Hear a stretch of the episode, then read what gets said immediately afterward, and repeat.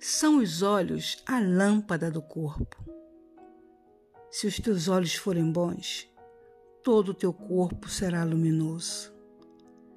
Se, porém, os teus olhos forem maus, todo o teu corpo estará em trevas. Portanto, caso a luz que em ti há sejam trevas, que grandes trevas serão.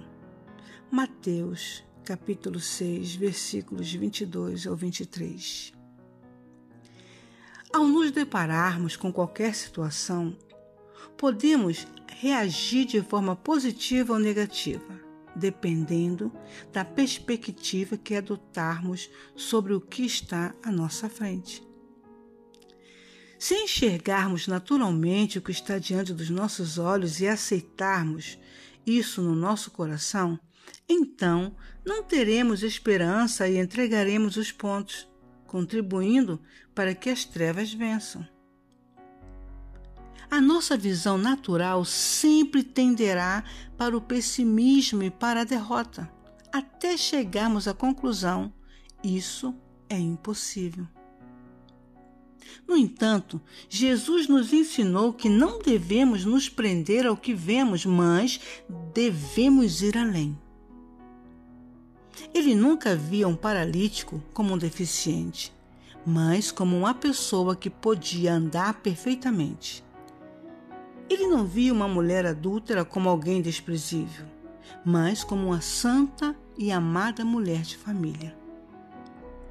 Ele não via uma montanha como uma barreira, mas dizia que até mesmo ela poderia mudar de posição se preciso fosse. Jesus não via a dificuldade, ele via a solução, porque seus olhos eram bons. Através dos olhos do Espírito, podemos ter uma visão privilegiada e iluminada pelo amor e pela fé. Então, não se deixe abater pelo que você vê.